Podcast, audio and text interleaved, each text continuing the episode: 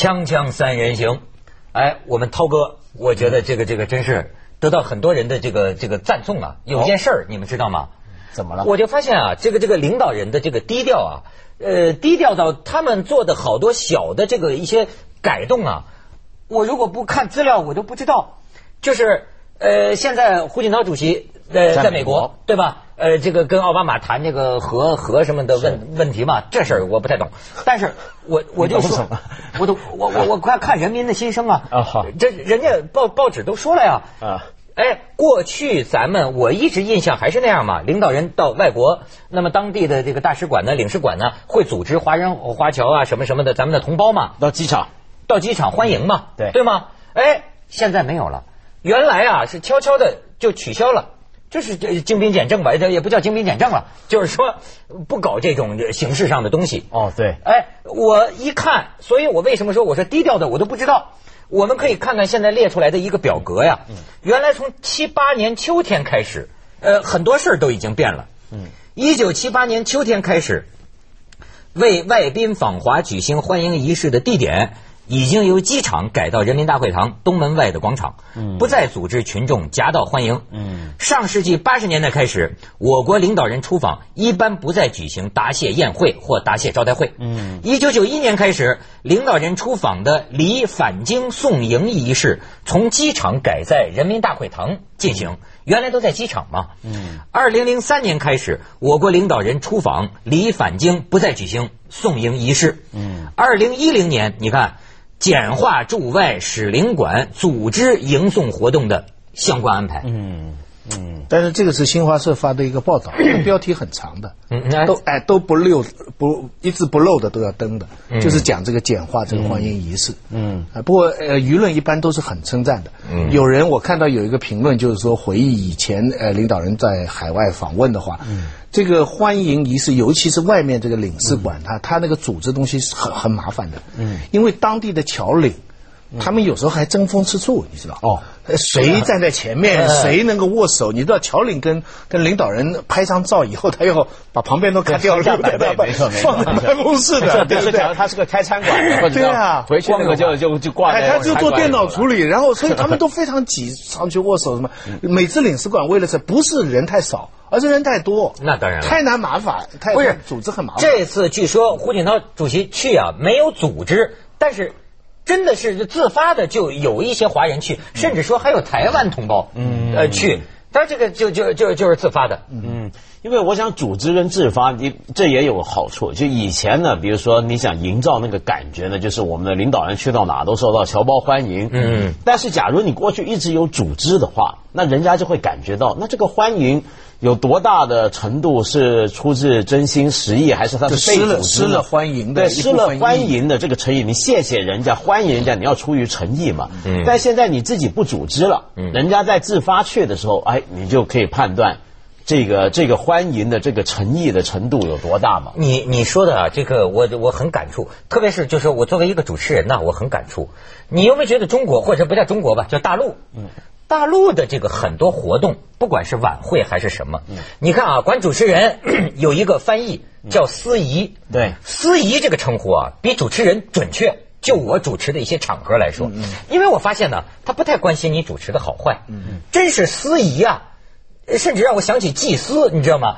我们的很多，我我包括我去主持的晚会，我感觉像仪式，你知道吗？它不像个节目。你看外国的电视节目叫个 show 嘛，它它它它它是一个节目，一个 show。我们的很多东西啊，呃，我被要求主持的这个方式，嗯，真的让我想起什么古埃及的祭司，或者说他就真是司仪啊，就是你是司这个仪式的，你明白吗？他不是说你像美国奥斯卡那种主持人搞搞笑啊，很轻松，大家玩玩嘻嘻哈哈，他不是很多你到地方上面去，他组织的这个活动。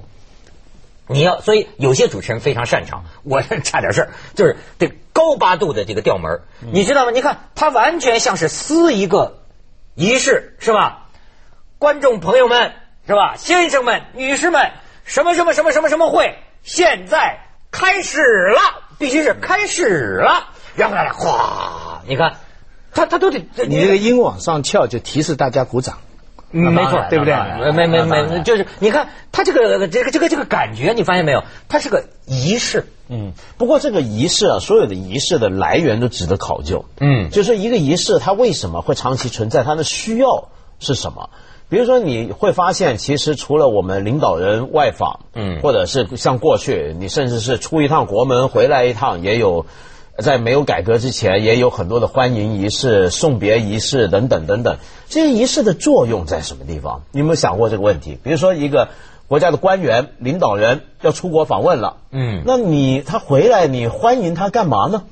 呃，或者你送他是为了什么呢？这仪式你需要说明它的作用，因为现在有时候那出去呃厨房，那么我们当然要欢迎了我们的这个家长嘛，对吗？那么厨房成功归来，我们也要庆祝一下啊。为什么呢？我我小的时候是是这样啊，就是这个这个，当然我小时候在石家庄啊，我欢迎那个领导 啊，你欢迎过，级别比较低，就是市长啊，或者有时候区长到外边开个会回来，我们小学生也欢迎区长开会，对对对，回来就这个道理。比如说，你记不记得去年的时候出过一件事嘛？去年就两会，前年吧，就好像有个地方官他去开两会，要开两会搞阅兵嘛。呃，对对对对，这事儿是一个县还是个地级市？对对对对，去去搞阅兵，结果在网上被人骂。好在休息回来了，全全程休息休息一天。哎，对，然后要要要搞阅兵仪式嘛。礼是有必要存在的，错误的是就是夸大的跟缩小的礼，就不合适的礼。你以前呢，呃，你比方说国家来讲，呃，迎接是对等，或者是略低。嗯，只就是这两种，就是说，一般来说，你比方你总统到了，我这边的总统来接你，这是最高规格。规格。但是我也可以派外交部长来接，对，副总理来接你，然后我总统在宾馆接你，跟你会见。对，啊，这个也可以接受。那以前中国的领导人出去啊，出访也都是这样。比方你周总理出访，你可能是个副总理在送机接机。嗯。但有的时候发生特别情况了，就会出现特别的反应。你知道有一次。周总理回来，嗯，毛主席到机场去接他。哦，记得这张照片记得了吧？我记得那照片，四个人，毛主席接，所有人都接。为什么呢？因为他去苏联访问，苏联呢，勃列日涅夫把赫鲁晓夫搞下台了。啊，搞下台了。当时苏联的有一个我忘了谁高官，军方的一个什么高官，啊，借了喝酒发酒疯，就说就跟周恩来说说我们已经把赫鲁晓夫弄掉了。你们为什么还不把毛弄掉？啊？结果当时，对对就真的这个历史上很大事，这是中苏关系的一个很重要的一个转折。当时呢，他用的是俄文讲，翻译没翻成中文，但是其实他们马上知道了，翻译就告诉周周总理，他们就抗议，而且就就离开了。哦哦，就马上突然返国，包括彭真，包括周恩来，因为这个是你这个太大的一个侮辱，对我们的领袖。这个时候你出访的人要是不做不及时做反应的话，是一件很严重的问题。所以他回到北京，毛主席在机场接他，高兴啊！所以这这个是破礼了 啊！你这个是破礼了，就把礼规格抬高了。所以所以其实礼这个东西始终是存在。我我前两天还在想，我参加学校那些 开玩笑讲，好像没意思的，比方说颁奖啦，好像毕业典礼啦，我们都得穿个袍啦，所有的东西都是安排好的。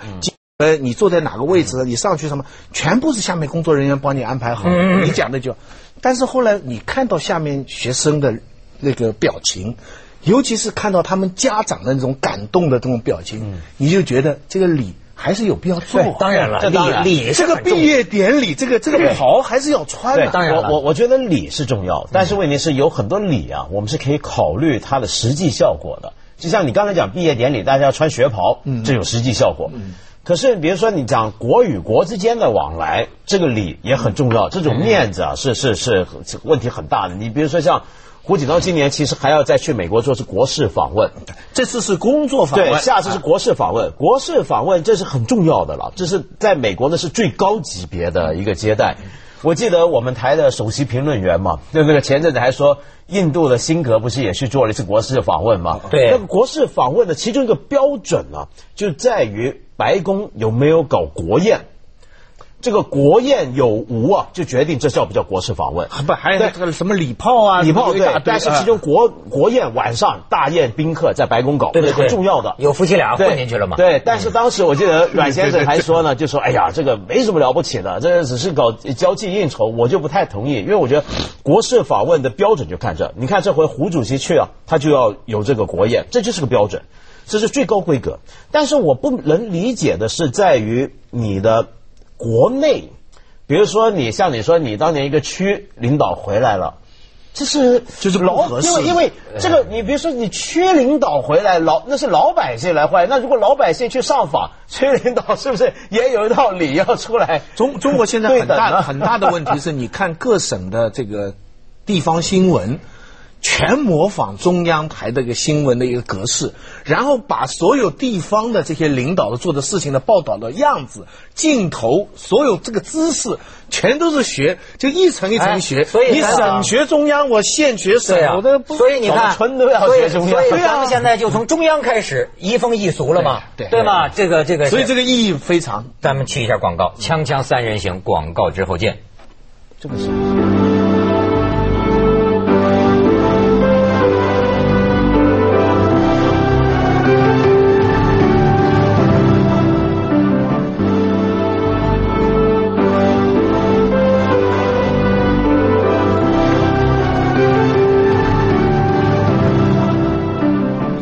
是时代不同了，是吧？你看现在的这个这个领导人越来越这个这，我觉得是简简明的这种作风啊。但是当年呢，这个我小的时候，我记得那个各种各样的庆典欢迎，那都是哎，就不要说我就姜文拍的那个电影《阳光灿烂的日子》，我找到一段，我相信很多呀。呃，这这个这个当年的这个这个人呐，呃，度过童年、少年、青年的人，呃，看上去啊，会会很有感触的。咱们咱咱们看一段。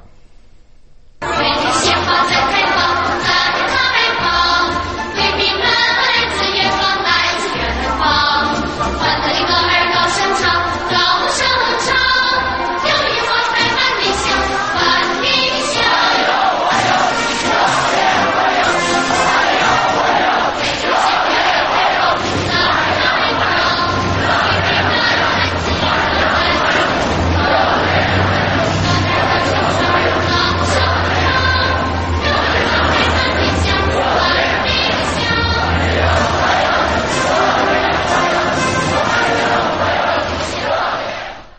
哎呦，那时候西哈努克老来西哈，努克，西哈努克成了中国当代文化的一个符号，一个符号一个符号 真的是这一代的。而且我一看他们，我想起徐老师，你小时候有没有？我们那个时候必须有的一个衣服，就就是白呃白衬衣、蓝裤子、白鞋。嗯，一到这种时候，哎呀，我觉得那个时候怎么三五天就游行就过节的？你你石家庄有机会接待西哈努克？呃没有没有，那我们级别够够够不上，接待个什么区区长什么的，就是。我我也从来没有资格到机场这样跳舞过。你那当然不是所有的中学生、小学生你那什么都有资格去的。身份啊我们这种你这种臭老这个九不像。不，我见到西哈努克的，我以前在节目里讲过。你见过的啊对，在这个他信他也见过，我在西汉姆对对对对，行啊那是在东郊，就在柬埔寨的东南亚各国就在今天的哦皇宫外面。在哦，就在他的皇宫外面，还他还正好出来，那是自发的，那些民众一下子全拥拥过去啊，隔得很远。他们中间隔了一个什么草地之类，他就很远，他大概出来就是休息啊怎么样，然后跟民众打个招呼。我我我就是觉得这个这些东西的关键，我觉得它还不单是一个简化程序的问题，关键就是一个概念，就是从组织到自发。嗯，我觉得这个中间有一个质的一个区别。你说的这个啊，我就觉得中央领导人带个好头，我不是开玩笑，我真的，我就觉得啊，就说是咱们简化这种不搞过多的形式主义的东西。实际啊，我为什么说移风易俗啊？因为我觉得中国现在的这个新风俗啊，咱不是说政治领导人啊，电视节目。一切的娱乐节目，你去看吧。我觉得这是一个什么我不太喜欢的一个风俗，但是我又不得不承认，是不是咱们要适应现实？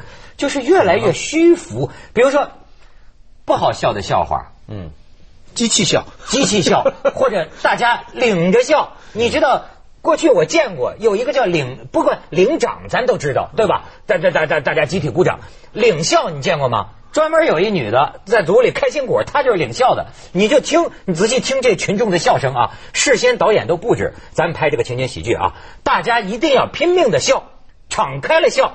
可怎么笑你那也不好笑，对吗？然后有个女的，她这个气最壮，对吧？你就听她的声音最先，哈哈哈哈哈哈，然后吼吼吼吼吼，她这么笑，呃，领笑。这个这果然很好笑。是啊，他小时候领笑，啊后来就领唱，对，慢慢就变成领袖。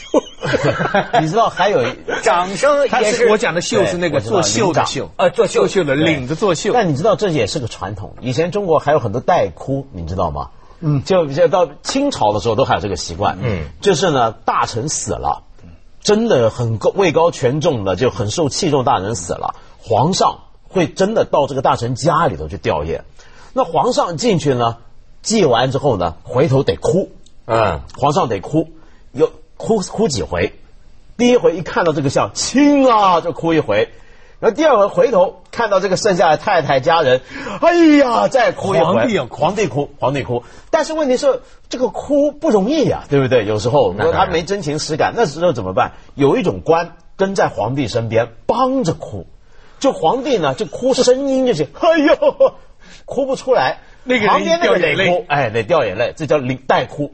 哎。然后这个带哭呢是个很高的级别。很高的一个级别，很高级别。嗯，那这是我们下来 你要 你要懂得皇帝的心思，跟他同呼吸。不是 上，就是要要不说真是上行下效嘛。过去的民间呐，办丧事，对对。也有专门现在还有呢。收了钱来哭，哎呦，那家伙那哭的不过这也不单是我们的国情，呃，我们是有比较政治的动机，人家商业的动机，美国人发达的很。你看比赛，他们的球赛比赛都举个牌子嘛，对。啊，noise，哦你你罚球的时候，在指挥大家啊捣乱呐，指挥大家叫好啊，很多人在那里在那里操控，所以这个操控这个东西啊，操控组织，就是更显得有些不被操控出来的就珍贵。你比方对这么多的对领袖的欢呼，我们记得最清楚是小平你好，啊，哎哎哎哎哎，对不对？哎。这你没法复制的。我跟你说，还有这个呃，周总理哪年那个国庆招待酒会出来的时候哦，那个时候解放了很多老人嘛，对。哗，不是不单是老人呐、嗯。因为那个时候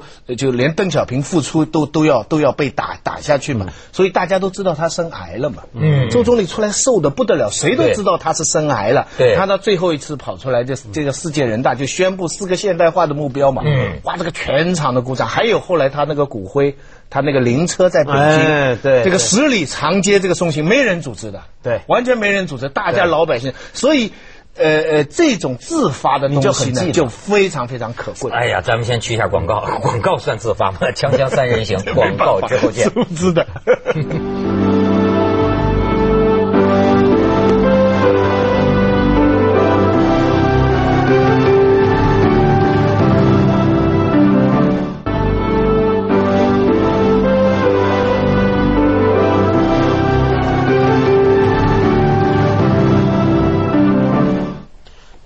可以看到啊，这是一个国家的领导人外访，比如说他要见他呃，在这个外访国当地有一些自己国家的侨胞、留学生，或者是有些是移民了的人啊，商人，他们怎么去见这些人啊，也很有学问。比如说，有的国家领导人，我注意啊，他去了这些地方要见这些呃，比如说美国人、德国人、英国人什么这些啊，见自己国家的原来的居民或者已经走了的人，他那个见法有时候，比如说是搞个参会或者一个茶会。那这个参会跟茶会呢，一般都会有个台，然后这个领导人要上台，站在上面，嗯跟下头介绍，哎，我们现在情况怎么样？我们希望你们怎么样？那台下的人呢，一般是坐着，围一张张圆桌，一边吃一边喝，一边听你讲。嗯，那但是有的国家呢，比如说像中国，我们情况是这样的，一般是领导人去的时候，当地呢是组织。当地的这些侨领侨胞是站着一排一排，站着好几排站着好几排领导人也领导人对也站领站着，哎。双方这么站着来说话。嗯。其实我觉得这也看看得出，就是不同的国家怎么去看这种政治上的这种人民跟领袖之间的关系是什么样的中国这个是一个呃建侨领的，还是为了国内的舆论。对它其实新闻传播就是说，因为你作为一国之首嘛，你到了外面，你要关心我们的国民在海外的国民的情况，通常关于生生意的问题。对，呃，还是个面有有很多问题，还是个面子。你说这次胡主席去啊，海外报道了最明显的一句话。就是说，他关于人民币升值，他讲了一句话，嗯，就是他讲了很多，但是里面一句话，人家最重视，就是我们绝不会在外面的压力下下升值对。啊那个其实这个在心理上啊，现在外国人就分析，就中中国人是这样，这个中国人其实这个这个面子的因素还是是在，说给就是说国民听的就就是我们这个可能会升值，但是你们越压我们升值，我们越不会升值。不屈服外哎，界压力。就是我们绝不能在你的，所以所以 外国人他现在有时候也很坏，他们会免满足你的面子。嗯啊，再过一段时间才会呃做一些什么什么什么什么别的。对嗯我看美国就有点这么对现在就是这样。其实呢，大家都预测人民币恐怕会有些浮动但不会在将来暂时不会哎但而且胡主席这回说这个话，其实他也开了那个口子，对就是说我们。呃，也许开了一个口子，暗示也许将来会有一些变动或怎么样，但是绝对不是这个前提，绝对不是外国压力。不过我在想啊，你去见这种侨胞，你觉不觉得有时候是很敏感的事儿？敏感在什么地方呢？因为有些人他是移民的，对，他他他其实这种是个不是什么样的关系呢？你比如说，像他很多这种侨领啊，他是有双重国籍，或者他干脆是移民了，他干脆是拿美国护照了。那这种人，你跟他见面的时候，你当他是什么呢？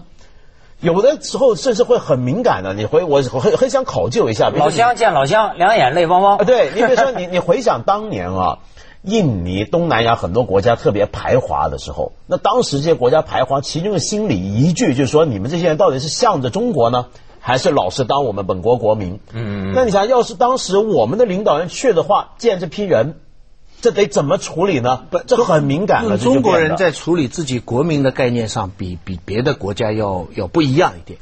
像美国这种，他承认双重国籍，他根本没关系。可中国呢，他是一方面看重国籍，但是另外中国人的潜意识里面，只要看到你是华人，他还是当你是自己人。是是是是是，就是说只，他的国籍的问题只是一个技术层面，因为我们会讲，我们留的都是黄河长江。美国它是。